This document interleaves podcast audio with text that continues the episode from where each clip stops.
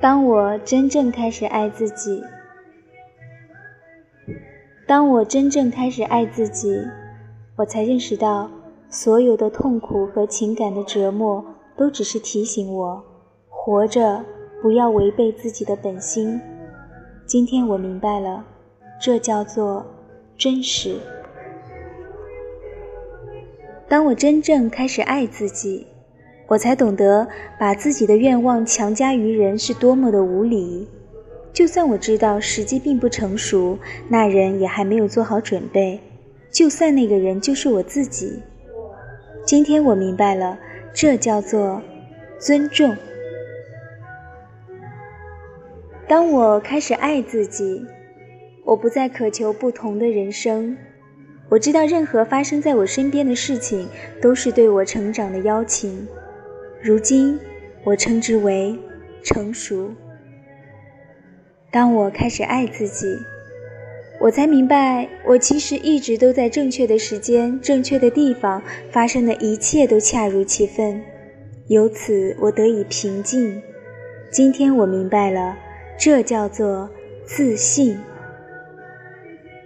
当我真正开始爱自己。我不再牺牲自己的自由时间，不再去勾画什么宏伟的明天。今天，我只做有趣和快乐的事，做自己热爱、让心欢喜的事，用我的方式，以我的韵律。今天，我明白了，这叫做单纯。当我开始真正爱自己，我开始远离一切不健康的东西。不论是饮食和人物，还是事情和环境，我远离一切让我远离本真的东西。从前，我把这叫做追求健康的自私自利，但今天我明白了，这是自爱。当我开始真正爱自己，我不再总想着要永远正确、不犯错误。今天我明白了，这叫做谦逊。当我开始真正爱自己，我不再继续沉溺于过去，也不再为明天而忧虑。现在，我只活在一切正在发生的当下。今天，我活在此时此地，如此日复一日，这就叫完美。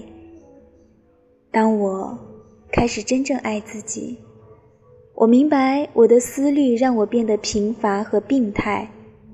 但当我唤起了心灵的力量，理智就变成了一个重要的伙伴。这种组合，我称之为新的智慧。